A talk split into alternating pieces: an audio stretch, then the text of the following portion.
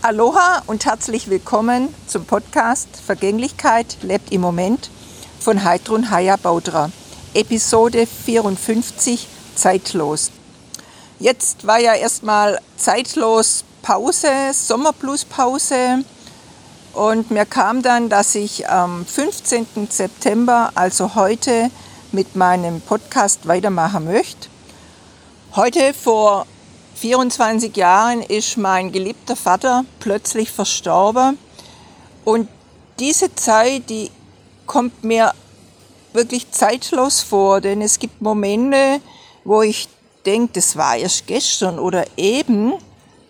Und andererseits natürlich, wenn ich mir so Gedanken mache, dann war in den 24 Jahren natürlich auch sehr viel oder die beinhalten sehr viel gelebtes Leben.